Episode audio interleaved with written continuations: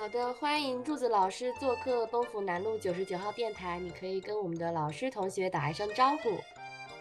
老师们、同学们，大家好！非常荣幸受松松老师的邀请，我们进行一次深入的交流和对话。谢谢大家。啊，欢迎柱子老师，您现在在山西对吗？可不可以简单给大家介绍一下现在的天气如何？呃，我们我现在是在山西，现在我们零下几度吧，天寒地冻。哦，是我们在厦门无法感受到的一个温度。柱子老师一直很支持我们东湖南路九十九号电台，比如说在今年的电台三周年的庆典活动中，柱子老师就当了一个线上评委，帮同学们的节目提了好多的意见。然后呢，我们电台同学也为他准备了一些礼物。非常感谢松松给我这样的机会，而且也能感受到这些同学们是在用心用情的去做这样一项工作吧。嗯，非常棒的团队。谢谢朱子老师。那上次呢，我给您一些问题单，然后我就刚好看到一条说，有什么活动曾经让你深深沉迷于其中，甚至忘记要吃饭或者上厕所？嗯。这个问题如果要这样说的话，我觉得就是那种，嗯，能打动人心、能激动人心的这个时刻。我也想到另外一个画面，就是呃，今年七月份有一个勇气更新大会在厦门举行，然后我特意问柱子老师能不能到厦门来，结果他说因为学校有别的安排就没有来。然后后来的有一天晚上，我就梦到这个盛大的会议在厦门召开，并且。呃，柱子老师和我在入口处远远的打了一个招呼，我觉得那个情景特别的梦幻，并且我好像没有把这个梦告诉过你。呃，说明咱咱们心有灵犀。再次感谢柱子老师。那刚刚我是在梦里面梦到了柱子老师，那柱子老师现在可不可以畅想一下，十年后和二十年后的自己可能会在哪里遇见大家呢？或者说遇见未来的自己呢？嗯，我刚开始啊，嗯，和这个，嗯，大家交交个底儿，就是我刚开始，呃，想的这个十年以后，我应该是什么？我就在这个纸上在写，我就想，十年以后我是不是，呃，就这个，我上了这个副高职称了，或者说，我十年以后孩子是不是上上了高中了？但是我反过来又想。好像是这些副高也好，孩子上高中也好，这些都是一些外在的。嗯，我想修修身，先修心。所以说，我想说我自己十年以后有什么样的变化哈？嗯，刚开始想说啊，这样想是不是有点自私呢？老想自己。后来反过来想，只有爱自己才能够爱别人。所以我就想，十年以后哦是什么样子，和我现在当下。有密切的关系，嗯，今年恰逢我这个什么了，到农村学校去支教，一走就是三年，所以这三年当中，我正是一个知行合一的强大的机会，呃，所以这段时间一直在市场练，一直在做知行合一的工作，嗯，率先开始了这个什么呀，就是教学叙事的这样的一个写作。嗯，现在从九月一号开始，一直到现在，或多或少，但是一直在坚持下来。我觉得，先从微小的事情坚持下来，让自己走在知行合一的路上我觉得这段时间应该是在这样方面做一个突破。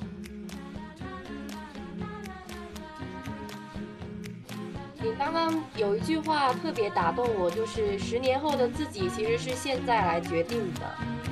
对。就让我感受到了当下的力量，以及呃个人的那种主观能能动性的感觉。嗯嗯，然后我也听到你设想了各种可能性，但是呃有点想要为你松松一口气，就是你其实并没有逼自己全都去做到，但是你允许自己有这种去梦的、去想的权利。呃，至于要不要去做，我觉得选择权是在你身上的。嗯，对，呃，师兄说的这个非常对，就是呃想了很多，不要给自己就是这个压力，嗯嗯，有的时候太多的话会使自己的压力非常大，嗯，呃，所以有一句话嘛，最近读过一句话叫什么呀？呃，低谷有低谷的风景，是高峰有高峰的风景，各有各的美。对，像我前不久就看到一张照片，就是在空间站往下拍，以及呃，我们拍到宇宙的各个星系呀的一个照片，就想说啊，我们地球真的好小，人类真的好小，所以遇到的一些小事情，真的真的更小了。啊 啊，是的，是的，是的，呃，确实是，就是有的时候就觉得那那都是微微不足道的那些事情。呵 呵对，有时候给自己做个冥想，让自己比如说漂浮在太空里，然后好像很多东西就可以释然了。呃，之前好像也听说你在教学上尝试了一些新的举措，不知道现在实施到什么地步了？嗯，有的地方在尝试让学生去出题，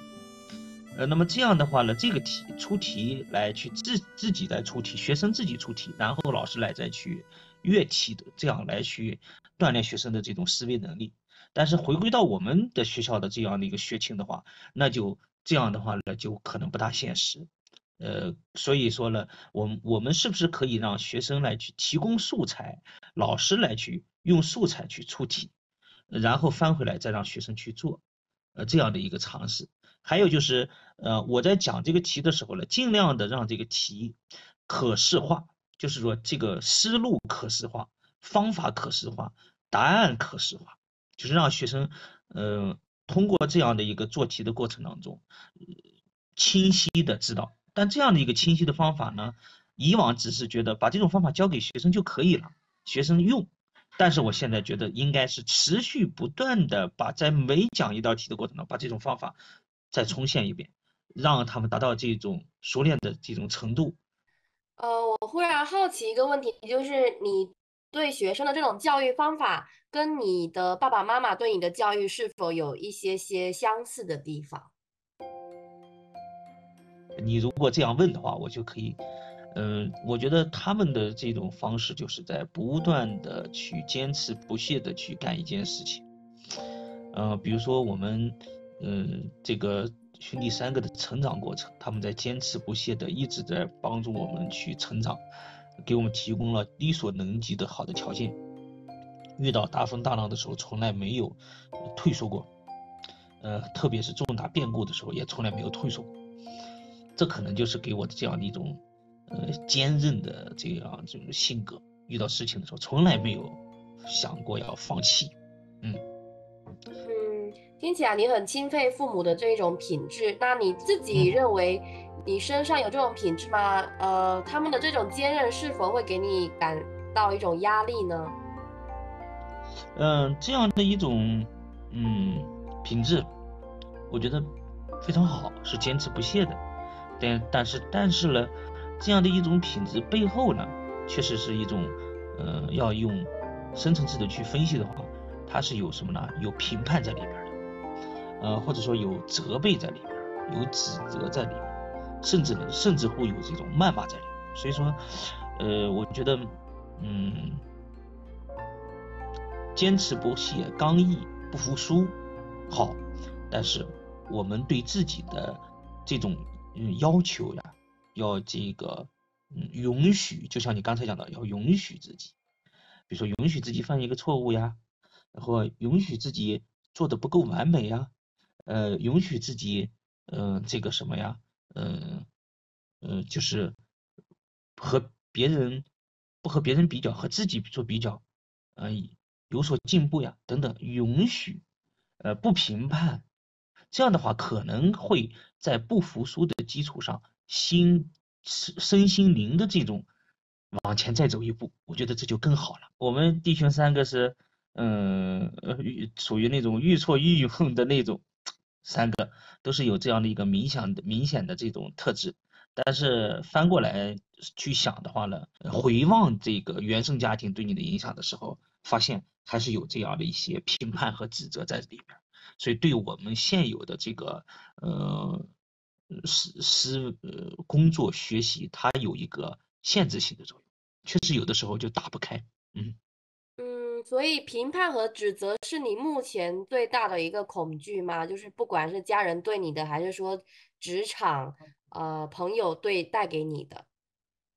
嗯，现在我经过嗯较有勇气的共读和镜子练习的这样的一个练习一年多来，我在这方面我觉得走到了走了往前走了很大的一步，甚至说以往自己对自己的评价方式就是指责，内心的指责和评判，但现在呢，更多的是一种嗯包容和允许，嗯，就是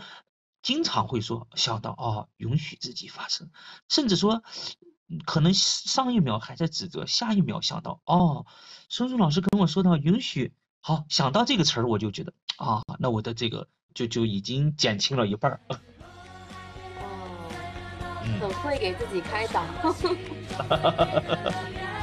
呃 呃，但是但是确实